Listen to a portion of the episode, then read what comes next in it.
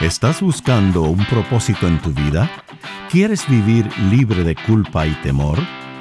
Bienvenidos a Conéctate a la Vida, donde te ofrecemos al Jesús auténtico, la única fuente de gracia y amor. Y aquí está Elizabeth Talbot con Gustavo Squarson. ¡Toma! ¡Toma! Perdón, perdón, perdón. Buenas, buenas, ¿cómo están todos? Estaba peleando con un gigante. Lizzy, ¿cómo estás? Mi nombre es Gustavo Squarson. Y el mío está Elizabeth Talbot y veo que Gustavo está bien metido en el tema ya. Sí, sí, sí. Me venía un gigante y lo tuve que, ¿no es cierto?, enfrentar, enfrentar. Che, Lizzy, escúchame. Eh, estuviste ahora eh, por allá por Israel. Por Israel y todas estas tierras hermosas. Y pasaste por donde peleó David y Goliat. Sí, ay, fue interesantísimo porque estuvimos en el campo mismo donde peleó y también tenemos el arroyo que está seco, el único el arroyito que es donde sacó las piedras. Las piedritas. Ah, qué lindo. Yo saqué una piedra y me la traje. también, sí, había un montón de piedritas y resulta que también podíamos ver las dos montañas donde estaban los dos campamentos. Ajá, ajá. Y entonces nos dijo, fuimos con un arqueólogo y nos dijo, allá estaban los filisteos ah. y allá estaba Israel y acá en este campo peleó este, ay, era todo emocionante estar parado en el medio donde ¿Y qué tal la distancia? ¿Se ve bien? Se ve perfecto, se ve perfecto y el valle donde peleaban era grande, el que estaba entre medio. ¿No? así, Que, así que vamos a mirar en nuestra serie que estamos haciendo de las biografías de las personas que Dios fue eligiendo en la historia de la redención. Hoy vamos a ver David y nuestra serie se llama Elegidos y eh, el subtítulo es Confiando en Dios y su propósito, para mi vida. y como Dios a veces llama gente que uno no esperaba que llame, ¿no? Este, inclusive el profeta que fue a ungirlo a, a, David como rey, este, no decía, no, no, no. Iba con otra perspectiva, ¿no? Otras ideas en su cabeza de, lo que era el prototipo de un verdadero rey, ¿no? Y entonces, este, como ustedes se acuerdan, en el, primera de Samuel, en el primer libro de Samuel, en el capítulo 16, Dios le dice a Samuel que eh, vaya a Belén, porque David toda la familia de, David Belén. Claro, recordemos de que todo esto se está acomodando para la venida del Mesías. Del Mesías, y entonces, Jesús va a nacer en Belén, también, ¿no? Claro, claro. Pero antes de empezar eh, esto que pasó de, David y Goliat, vamos a hablar un poquito de quién eran los filisteos, porque siempre se habla de los filisteos, los filisteos. ¿Quién eran los filisteos? A ver, contame un poquito. Este, bueno, los filisteos se llaman, eh, que eran el pueblo del mar. Ellos eran conocidos por sus grandes barcos. Fue un gran poder que hubo en el 1200 antes de Cristo ellos fueron una gran potencia, ¿no? ¿Comerciantes o guerreros? eran guerreros del mar. o sea que eran, eran guerreros, pero tenían eh, muchos barcos. Así que por eso se les llamaba la gente del mar. O sea que profesionalmente vivían de la guerra. Sí, sí, sí, conquistaban, etcétera, etcétera, ¿no? Así que eran bien súper entrenados. Claro, eso, a eso, me refería, ¿no? Y entonces en primera de Samuel, capítulo 17, después que este pequeñito joven es ah, este, ungido como rey, este, eh, ¿te, ¿te, acordás que el profeta pensó que era cualquiera de los hermanos de David menos David? Porque David hay un versículo famoso, ¿no? Que dice que eh, Dios no... no mira lo que mira el hombre, el hombre mira lo que está delante de sus ojos. Sí, pero, pero Dios mira el corazón. Lo, digo porque, viste, hay mucha gente que está diciendo, no, los planes de Dios no están para mí, no son para mí, la visión de Dios. Dios no está mirando lo que tenés afuera, no está mirando tu pasado, no está mirando nada, está mirando tu corazón. Y si tu corazón está disponible, Dios está disponible. Sí, inclusive eh, a todos nos da un llamado. No todos lo van a aceptar, pero a todos tenemos un llamado. Todos tenemos un llamado, Y entonces, este, eh, en ese tiempo había una batalla muy interesante que se conocía a través de los representantes. ¿Viste cómo ahora son las Olimpiadas? Mm, o, otros juegos. A nosotros nos gusta mucho el fútbol porque somos de Argentina. Este, y tu país está siendo representado por, por, esos jugadores que están ahí abajo. Exacto. Bueno, así peleaban. O sea que tenías eh, los ejércitos, pero podía ser que dos reyes pelearan o dos representantes de pueblo pelearan. No necesariamente estaban peleando todos los ejércitos. Claro, claro. Y también entiendo que era para disminuir un poquitito el gasto de sangre, ¿no? De no matar tanta, gente. Y todas esas cosas. Cada uno mandaba un representante representante. Y, esto es muy importante porque, por supuesto, eventualmente David va a ser un símbolo de Cristo y mm. Cristo es el que como representante ya ganó la batalla para nosotros. Recordando lo que hablamos, es el sustituto, el que me reemplaza, el, que va en lugar mío. Ha sido eh, victorioso en mi lugar. Claro. Por eso la palabra evangelio no sé si sabías esto, pero es bien interesante. En el griego, el evangelio es la palabra que eh, venía gritando el mensajero que venía de la batalla. Ah. Gritaba, Evangelion en, en, el griego, que, es evangelio en español, que quiere decir buenas nuevas, nuestro rey ganó. Ah, claro. Así, Este, era el grito que venía de batalla. Así que cuando vos veías a este corredor gritando, gritando sabías que eran buenas nuevas. Y esa fue la palabra que eligió Pablo para enseñarnos el evangelio de Jesucristo. Así que cuando abrimos los micrófonos en estos programas y te decimos buenas nuevas, es que Dios ya ganó la batalla, por ti, ¿no es cierto? Exacto, exacto. Y entonces, por eso es tan interesante esta historia, porque acá vemos cómo trabajaba lo de los representantes peleando, ¿no? Ok. Y por 40 días, ¿te acordás que eh, hablamos en el otro en el otro programa de los periodos de 40? Sí, Por 40 días este gigante va a estar ridiculizando al pueblo de Dios. Mm. Y David, que va a llevarle comida a los hermanos que están en el ejército, llega y... No ve guerra. no ve guerra y ven que están todos este, medios, eh, no medios, recontra asustados. Este, y quiere saber por qué está todo asustado. Así que vamos a leer el capítulo 17. Empezamos por versículo 10 y 11. Este es el filisteo, el representante de ellos, ¿no? Y añadió al filisteo, Hoy yo he desafiado al campamento de Israel. Dadme un hombre que pelee conmigo. Ahí están los representantes, ¿no? Y, oyendo Saúl, que Saúl dice que era no solo el rey, sino que era gigantesco, era una cabeza arriba de todos los de Israel. Lo elegimos a Saúl porque él... Porque él es nuestro gigante. Y él tenía toda la... La, realeza, el entrenamiento, todo lo demás, ¿no? Y entonces fíjate cómo reaccionó eh, Saúl en el versículo 11. Oyendo Saúl y todo Israel estas palabras del filisteo, se turbaron y tuvieron gran miedo. En lugar de salir corriendo Saúl y decir, sí, yo soy el gigante de Israel. Yo voy a pelear. Yo voy a pelear. No, él, él se empezó a esconder y, es muy interesante porque pasa eh, cuatro versículos del 4 al 8 en los que se nos dice todo de Goliat. Cuánto pesaba, cuánto pesaba la espada, cuánto... Porque Goliat tenía como nueve, eh, mm. nueve pies y medio, que serían cuánto, cuánto en metro más o menos, este, tres metros y algo. Así que, porque uno dice gigante piensa en oh, 20 metros, no, pero era, un hombre grande, este, nueve, nueve, pies y medio son tres, tres metros y algo, y, y, Saúl tenía dos metros y algo, porque estaba una cabeza por arriba de todos los de Israel. Ok, ok, así, que, también no, era. No, era, así que, oh, no puedo. No puedo Debilucho. exacto.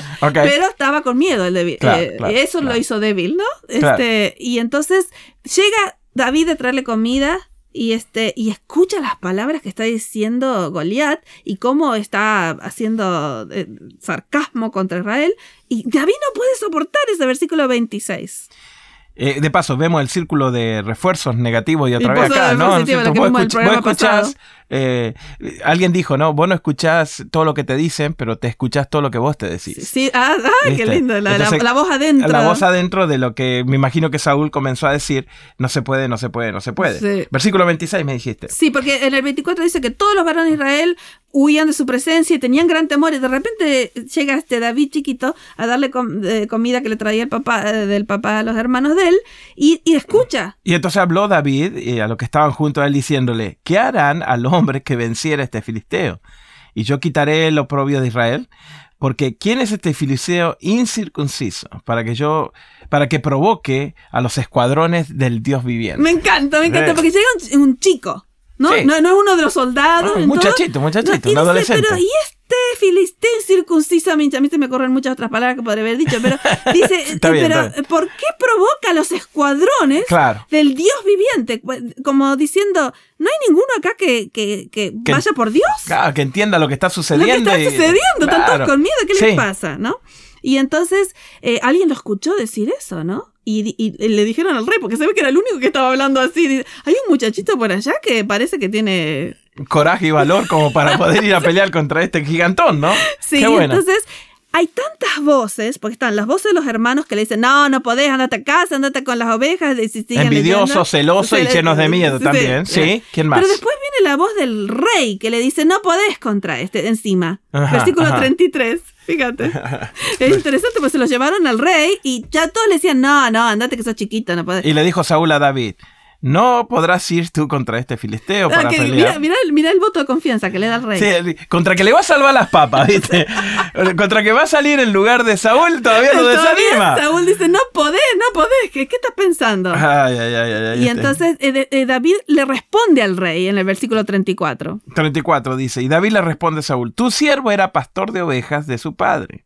Y cuando venía un león o un oso, tomaba algún cordero de su manada, yo salía atrás de él, lo hería, lo, lo sacaba de su boca y se levantaba contra mí, yo luchaba y con la mano le reventaba, le rompía las quijadas y lo hería y lo mataba. Sí, le dice, mira, este, este, este gigante, yo ya, vi un león, ya vi un oso, dice. Y, Dios, y para el colmo dice acá, este, añadió David, versículo 37, Jehová me ha librado de la garra del león, de la garra del oso y también me librará de la mano de este filisteo. Claro. Es una fe increíble, una eh, confianza, una, una intimidad. Que, eh, los que estudian estas cosas dicen que Sí, eh, los otros estaban todos hablando de cuánto pesaba, de cuán larga era la espada. Evaluando la realidad, ¿no? y, y, pero hablaban mucho más de lo, del gigante que de Dios. y llega, llega este David hablando de Dios, del poder, del nombre de Jehová de los ejércitos, y es de 5 a 1 en la proporción. De los otros hablaban cinco veces más del gigante y, David habla cinco veces más de ah, Dios. O sea que él dice, no, pero Dios hizo esto ya por mí, Dios me va a hacer esto, Dios me va a dar esto, y este es el Dios del ejército, y este hombre está trayendo propio a Dios. Es importantísimo lo que vos decís en voz alta porque entra en tu mente, ¿no es cierto? Como una creencia, es eh, lo suficiente como para moverte en fe, ¿no? Sí, sí, y, fíjate que Saúl le hace la profecía, no podés. No. y, David dice otra, otra profecía, Dios me librará de su mano. Claro, claro. Ahora, viste, todo viene también de una experiencia pasada, ¿no? Cuando el león venía, yo salía. Porque vos fíjate que dice también, no es que el león venía, yo estoy cuidando las ovejas, Liz, y viene un león, yo le digo, ¿cuál querés? para que te la pelo, qué sé yo. Pero él viene y dice, agarraba, yo lo perseguía, lo agarraba al león y le sacaba la oveja de la boca. o sea que él tenía una experiencia, él había practicado, y, él había... Y decía que Dios le había dado eso y que lo había, le había liberado de eso y que él le iba a liberar de esto, que esto no era nada grande para... Cuán importante es darle el crédito a Dios, siempre, siempre. Siempre, y por eso es importante esta historia, porque Saúl creía que era de otra cosa, le quiso poner su propia eh, armadura, armadura y no podía ni caminar David eso, ¿no? y entonces este va a ir este David se va a enfrentar, ustedes saben por supuesto la historia de que David va a ganar, pero el, gigante le dice de todo, ¿no? Ah, que, venís con palos, que soy que soy un perro, versículo 43. Estamos hablando de un tipo que es profesional en la guerra. En la guerra, y estamos hablando de un pastorcito de ovejas. Y, un muchachito, ¿para cómo era? Medio medio medio lindo, ¿viste? era, rubio, medio güero, Era, era, buen mozo. Exacto.